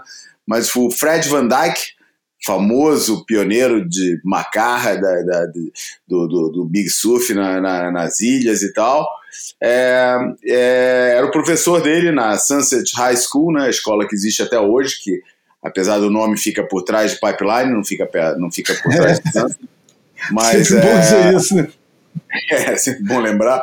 Mas o, ele era professor dele e falou: pô, moleque, vai lá entrar, cara, vai estar os coroa toda lá de, de, de Sunset, dos meus amigos e tudo, vai lá e vai mostrar para eles como é que surfa, como é que a molecada hoje em dia surfa lá em Sunset e tal. E, e, e botou a pilha pro, pro Jeff Hackman entrar. E esse episódio é muito bem descrito pelo Phil Jarrett no, no Mr. Sunset, o livro, a biografia excelente do, do Jeff Hackman, e é muito legal poder ver essas imagens que foram tão bem escritas na, nas palavras do, do Phil Jarrett, mas, mas que pô, poder ver as imagens mesmo na tua frente era uma coisa que para mim não estava no programa, não, não achei que alguma vez iria poder assistir esse, esse, essas imagens. E ainda por cima filmadas, como o Júlio falou, né, de todos os ângulos, cara, de, de helicóptero, de, pô, de terra, vários ângulos de terra, cara. Eu vou te falar, não tem, eu, eu acho que é incomparável, e talvez seja injusto, porque a cópia não tem a qualidade que a, que a, que a cópia desse outro filme que eu vou mencionar é, tem, é, mas, pô, o impacto para mim assistindo aquelas imagens é quase como assistir o, o Jazz on a Summer Day é, na, na, história do jazz, porque foi um, um, momento tão, tão, tão importante, mais uma vez, um momento definidor. Hoje estamos cheios de momento definidor nesse programa, e pelo amor de Deus, isso vai ser um programa definidor. É, João Valente está afirmando que vai ser um programa definidor. É, e, mas, mas é um. um é, é, eu acho que o paralelo faz algum sentido, porque traz para um universo do jeito que o filme é, do Weber trouxe pro, pro, pro, pro jazz, pro mundo, do jeito de filmar um show de jazz, que foi totalmente inusitado e, e, e revolucionário para a época nesse Jazz on a Summer Day, eu acho que a, o jeito que o campeonato, que esse Duke de 65 foi filmado, também foi um momento é, que, que, que marcou muito. E não, eu acho que faz todo sentido ter pérolas, a, a, porra, mas bota pérola nisso, como o Bruce Brown, né, de mais tarde ficaria famoso, já, já tinha sua fama nos circuitos mais fechados através de seus filmes, mas que depois ficaria célebre com seu Endless Summer, no papel de entrevistador, entrevistando ninguém mais, ninguém menos que Mickey Dora, cara. Uma das raras entrevistas do Mickey Dora, em que ele, porra, até dá respostas que, que você fica com o pé, pô, será que ele tá falando sério ou será que ele tá sacaneando, entendeu? Nos outros é claro que ele tá sacaneando. Nessa aqui, pô, eu acho que, que fica aquele momento assim, é, é, cara, vale a pena ver, vale muito a pena assistir, cara. Agora você confundiu aí o, a, as bolas, porque você falou de Weber e Jazz is a Summer's Day, são duas coisas diferentes. O Weber, você está se referindo ao Bruce Weber, ele fez o filme do Chet, ba Chet Baker, que... Ah, pode crer, não, claro, sim, é, porra. É outro filme, o Jazz on a Summer's Day é o filme de um camarada que é, eu acho que não tinha muita tradição em Hollywood, fez um, um, um, documentário maravilhoso, que também vai estar lá no boiapodcast.com, assim como o filme do Chet Baker, que o Bruno vai levantar e vai ver, porque ele está ali naquela prateleira. Vê o nome ali, por favor, que eu esqueci o nome dele. Eu, eu, eu tenho. Não, vai lá rapidinho. Eu tenho que confirmar que eu estou dentro do. do, ele, do é... das filiais do então, Instituto do Chet Baker? O filme do Chet Baker, não, onde estão os filmes, aí isso. Tem o filme do Chet Baker porque eu tenho uma edição comemorativa que eu comprei na FINAC de Portugal. É na promoção. não. Como é que é o nome, João? O, o, Born, o Born, não, não é o Born to Be Blue, é aquele filme incrível. Aquele, não, não é esse, não. É o. Porra, caceta, cara. Agora. Tá vendo? É, é sempre a mesma coisa. O Born to Be Blue é um filme excelente, diga-se de passagem. É o Let's Get Lost, porra. Sabia que era uma das principais músicas dele, cara, porra. Let's Get Lost do Bruce Weber. Esse sim é uma porrada que eu vou te contar, mas enfim. Mas olha que, é... o, olha que o filme do, do o Born to Be Blue com o Ethan Hawke é um filmaço, cara. Um filmaço, cara. Olha, a gente falou da, da revista Time e mencionamos a capa mas eu acho que vale a pena dizer o que tem dentro, porque a gente acabou fixando na capa e todo mundo fascinado pela capa, mas dentro tem um, um, uma reportagem especial que chama Waves of Change, que fala sobre é, a importância da preservação dos mares, é, a possibilidade de energia alternativa a partir do, do movimento das marés e, e das ondas, aliás, coisa que Portugal já faz há, há um bom tempo. É, os riscos da, da subida da maré com, a, com, a, com o derretimento das, das duas calotas polares e também é, uma preocupação grande com os, os grandes navios cargueiros com os containers e a poluição que eles deixam e, e chamando para uma ação imediata para combustível é, para esse tipo de navio, é, um combustível menos poluente. Enfim, é, é uma, uma edição que realmente, para nós que temos interesse em preservar, nem que seja um interesse egoísta, mesquinho, tacanho, safado. Preservar de, o seu quadradinho de, de prazer. Pre, é. De preservar aqueles minutos penteiros que, porra, você tem na sua. É, na sua, como é que é, no seu privilégio branco, né? É. De ter o mar ali naquele momento só para você, nem que seja por isso, mas porra, pensa na porra da preservação, nem que seja por isso, né? É uma coisa pequena, mas é, é monstruosa, gigantesca e tem quantos por cento da Terra é o mar? Ah, Se fudeu agora. É, né? me ferrei. Eu sei que é 2% do nosso corpo é água. E, e o, o, mar na é, superfície é, da Terra. de 80. Tem mais ou menos, tem mais ou menos a dimensão de Belize. Belize? Muito bom. Faz fronteira com Mas olha, você separou, um texto, você separou um texto muito bonito, é, que eu acho que vale a pena ser lido, cara. Então lê. É, Pode ler. Que, que, que, eu botei aqui também no Translator, que eu acho que vale a pena ser lido, porque é o que explica muito do que você está falando, né? Eu não sei quem é o autor, você não botou lá o autor, mas é, o conteúdo é o que interessa nesse caso e fala mais ou menos assim. As florestas tropicais podem ser conhecidas como os pulmões do planeta, mas é diante dos mares, com suas ondas quebrando e marés incessantes, que sentimos a Terra respirar. O oceano, dizem os cientistas, é a fonte de toda a vida na Terra. É também, dizem os filósofos, a personificação do maior terror da vida, o desconhecido e o incontrolável. Essa dualidade tornou-se cada vez mais manifesta no discurso climático dos últimos anos, à medida que o gelo derrete, os mares sobem e as costas de todos os lugares enfrentam tempestades de uma ferocidade nunca vista na memória viva. Mas mesmo que o oceano tenha se tornado um objeto de discussão sobre o que fazemos, também se tornou uma pedra angular da esperança de que podemos limitar os danos se agirmos agora. Esse texto me soou estranhamente familiar agora, cara. De onde, é que saiu, de onde é que saiu esse texto, cara? Não é da Time, não, né? É da Time. Na Time, a gente, já leu, a gente já leu esse texto no Boia, cara. Como assim, cara? Tô te falando, cara. Tô te falando, a Pode gente ser. já leu esse texto no Boia, cara. É eu mesmo? vou pesquisar, a gente eu já li esse texto aqui no Boia, cara. Então tá. Me passou um déjà vu agora que eu vou ter que desvendar no próximo programa. A gente conviveu durante, eu acho que décadas, eu pelo menos, é, com, com aquela, aquele clichê de que a Amazônia era o pulmão do, do planeta, né?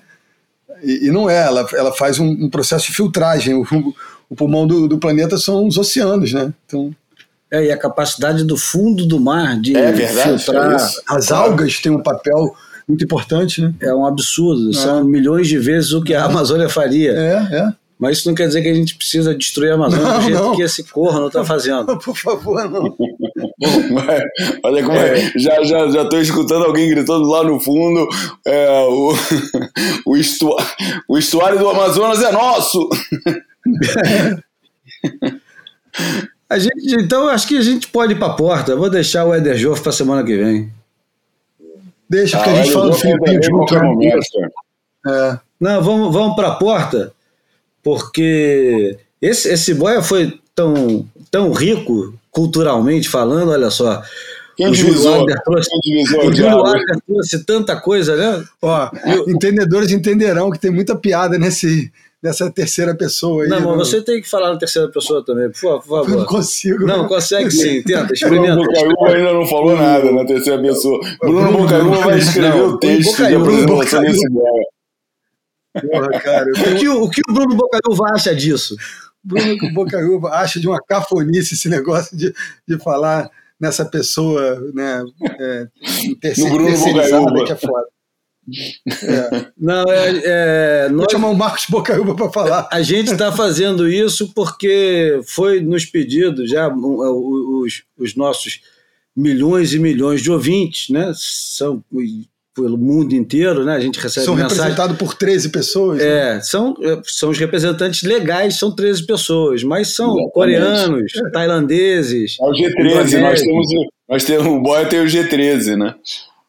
Tem e o, pessoal vem pedindo que a gente se imponha mais, porque afinal de contas está faltando autoestima aqui para o programa. Como é que vocês são capazes de dizer que só tem 13? Afinal, somos muito mais de 15. E aí a gente está falando na terceira pessoa porque. A gente está inflado. Isso, para impor esse sucesso. Impor respeito, é. né? E, pô, a gente sempre tem um celebrando o outro, né? o conhecimento é, do outro. Ali vocês sabem que é um cara fabuloso. Os né? feitos né, do Bruno Bocaiúva é. na, tele, na TV brasileira. Ele foi o primeiro a fazer um comentário na TV brasileira com o, o, o advérbio. né? ele, foi, ele, ele tem várias marcas, assim como o João Valente, que é o, o grande João Valente, né? que é o primeiro brasileiro português, que é português brasileiro, a fazer uma revista de surf chamada Surf Portugal. E é também o melhor surfista careca que tem no prédio dele. Garanto a vocês que não tem nenhum outro. Bom, é vamos para a porta e chega de palhaçada, porque a música de encerramento hoje é uma porrada, seguindo o resto do programa, e agora não estou brincando. É uma música que, quando o, o autor e o compositor e o intérprete, Art Chip, Art Shep, né? Não é chip porque ele só tem um E, né? Então tem dois P's, mas um E só. Quando ele foi gravar essa obra-prima, que é um disco de 1972, quando ele foi gravar em 26 de janeiro de 1972, ele entrou no, no estúdio para gravar um disco chamado Attica Blues. E ele grava esse disco é, é engraçado, quer dizer, não é nada engraçado, mas curiosamente gravamos, é, escolhemos essa música antes de saber o que, que ia ter no programa, mas é uma música com uma referência enorme de, de resistência e de protesto, porque um pouco antes de ser gravado esse disco, tinha tido um, uma revolta na prisão de Ática, uma prisão famosa que tem em Nova York.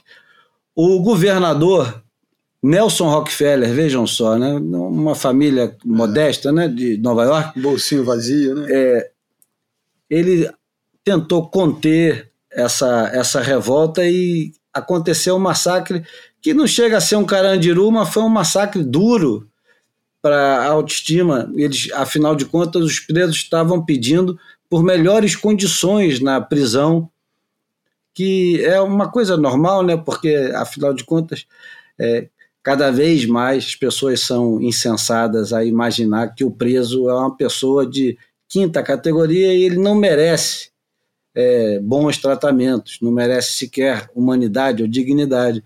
E em 1972 já tinha esse problema, ainda temos hoje em dia, talvez tenha piorado um bocadinho, principalmente aqui no Brasil, mas o, o Art Shep entra no estúdio para gravar uma obra-prima do jazz que chama Attica Blues. E eu escolhi essa música porque lá no início do programa, quando nós botamos para começar a música da Macy Gray, Still, ela é a versão Attica Blues, que é uma versão que tem um remix de um artista chamado Attica Blues, influenciado por esse disco. E agora a gente vai terminar com. Eu vou botar logo duas músicas, não vou botar uma só, não. Vou botar Attica Blues e vou botar outra música que é, para mim, a música mais linda do, do disco, que chama Blues for George, for Brother George Jack. O João, você não tem o vinil, você já falou que não tem o vinil, mas o disco você conhece, né? Claro. É uma, é uma capa... digital. E acho que eu tenho CD também. Então vamos lá. Eu acho que a gente já pode se despedir.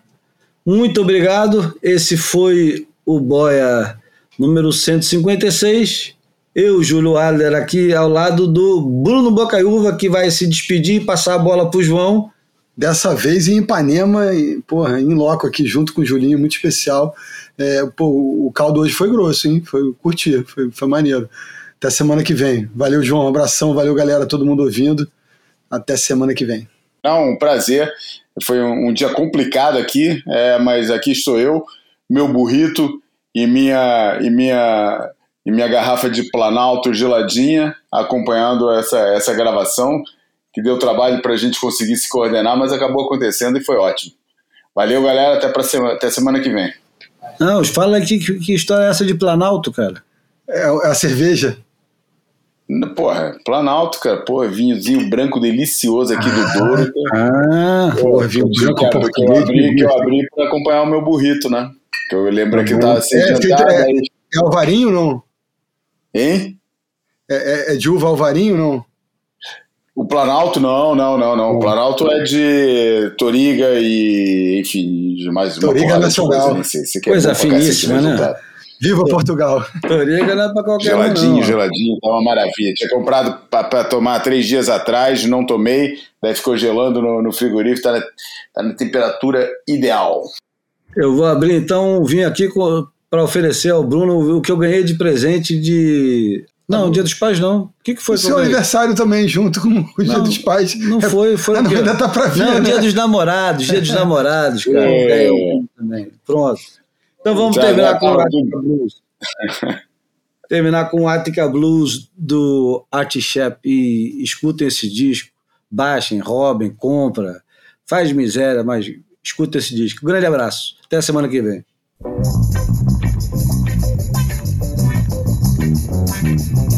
on